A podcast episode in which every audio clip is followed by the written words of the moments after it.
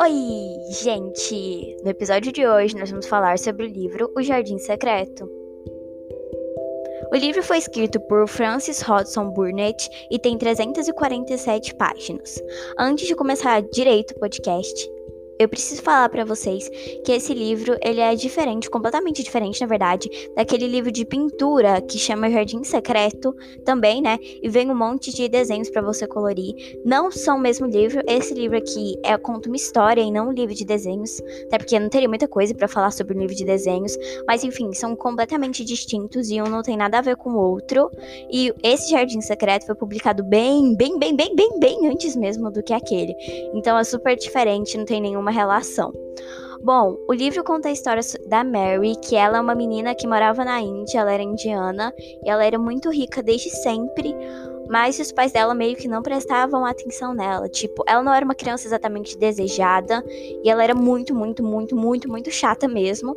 E quem cuidavam dela eram os criados e ninguém realmente gostava dela. Cuidava dela simplesmente porque era obrigado, na verdade, era o emprego deles, então eles tinham que cuidar dela. E ela era uma menina muito chata, não se espanta o fato de que ninguém gostava dela porque ela era muito mimada e obrigado, obrigava todo mundo a fazer o que ela queria. Até que tem um surto de epidemia na mansão onde ela mora e todo mundo acaba pegando a doença e morrendo, inclusive os pais dela, que aliás ela nunca viu porque eles não gostavam dela, eles não queriam conversar com ela. Então ela geralmente fica espiando os pais dela de longe, sabe? Porque eles não gostavam de ver ela na frente deles. Então tem esse surto de epidemia lá nessa mansão e todo mundo acaba morrendo.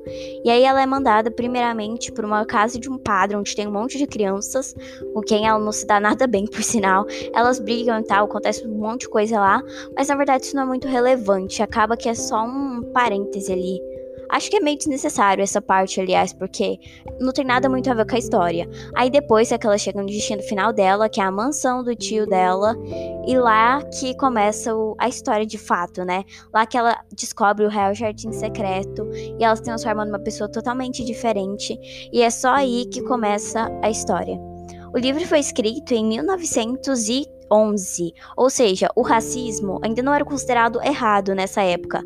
Tanto é que no começo do livro tem um aviso sobre termos depreciativos usados em relação às pessoas negras. Então, sim, tem muito racismo nesse livro, até porque não foi alterado a forma com que a autora escreveu. A autora era branca, como eu disse, o livro foi escrito em 1911, então o racismo não era considerado errado ainda, e eles não mudaram isso porque ela escreveu o livro assim, né? Então aí ficaria meio ruim de mudar. E daí tem esse aviso sobre os termos raciais usados no livro, mas apesar disso ainda pode causar algum desconforto para leitores modernos como a gente, que achar esse um ponto muito ruim no livro, que foi o que eu achei, na verdade, porque hoje em dia o racismo é errado, é um preconceito que não deve ser influenciado de maneira alguma, e esse livro, mesmo que de forma indireta, a influencia as pessoas a serem racistas. Apesar disso, a gente tem que ter em mente a data em que o livro foi escrito, então ele realmente não tem essa intenção de procriar o racismo nem nada disso, tá? O Jardim Secreto não é o livro justamente por esse fato do racismo ser muito presente na obra, e claramente ele pode causar mal-estar para o leitor contemporâneo, como eu já disse. Mas apesar de, disso, o livro conta uma mensagem muito bonita, gente, sobre a autodescoberta da Mary, que é a personagem principal, como uma criança de verdade, e a forma com que ela vê nas plantas um jeito de se reconectar com ela mesma e de mostrar que, tipo, as coisas podem ser diferentes e que ela acaba descobrindo que as pessoas podem se gostar dela se ela melhorar, entendeu? Tem hora que ela se dá conta de que ela não é perfeita também e que as pessoas podem não gostar dela por causa disso. Ó, oh, tanto é que tem um trecho no livro em que ela fala que as pessoas não gostam dela. Então ela diz assim, abre aspas, as pessoas nunca gostam de mim e eu nunca gosto das pessoas, pensou ela. E eu nunca consigo falar com as crianças de Curlfault. Elas estavam sempre conversando, rindo e fazendo bagunça.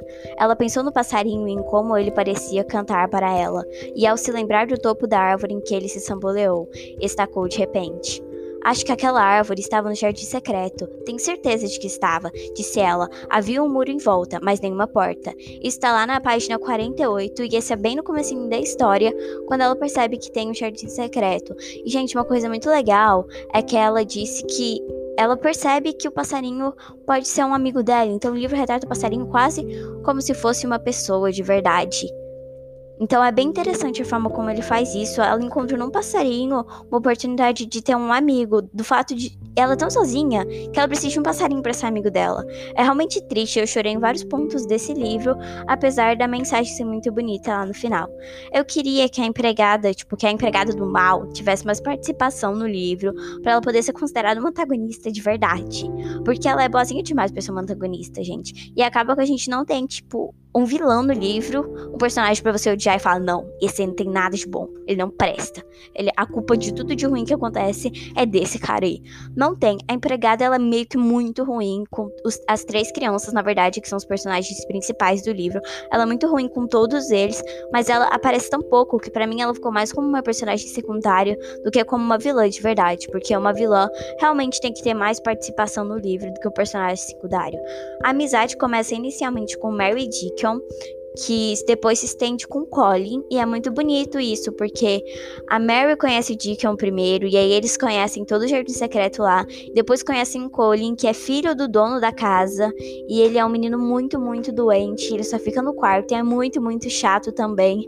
Tipo, que nem a Marianne era antes de conhecer o jardim e tudo mais. Aí ela ajuda esse menino, ela dá umas boas broncas nele para mostrar, tipo, o mundo gira em torno do sol, não de você.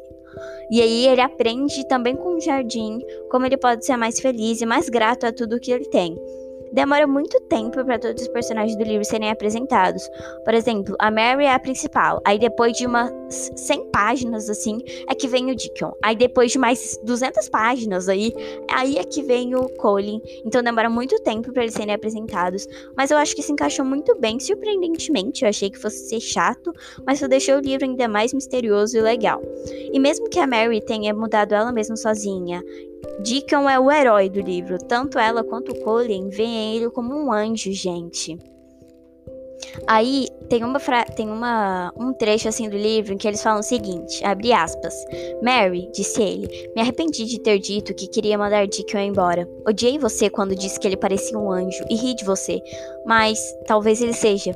Bem, é engraçado você dizer isso, ela admitiu com franqueza, porque o nariz dele é empinado demais, sua boca é enorme, suas roupas são cheias de remendos e manchas, e ele fala com sotaque.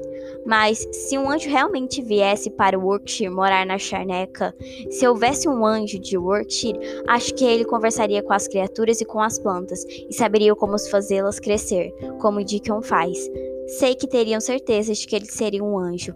Página 221 é onde está escrito isso. Fecha aspas. Bom, gente, essa parte é muito legal porque é um menino pobre, como diz no texto aí, e ele não é exatamente bonito, não tem o perfil ideal físico de um anjo, mas mesmo assim os dois garotos veem ele como um anjo. Isso é muito incrível na minha opinião, porque mostra que as aparências não são nada. Enfim, é um livro muito legal, muito fofo, altamente recomendado se você gosta de livros tristes, porém que tem um ensinamento muito bonito. Eu confesso, chorei algumas vezes no meio dele, mas o final é bem feliz e tudo mais, acaba dando tudo certo para todos os personagens, e eu adorei muito, muito ter lido esse livro. Bom, esse foi o episódio de hoje. Espero muito que vocês tenham gostado. Obrigada para quem escutou até o final. Tchau e até o próximo.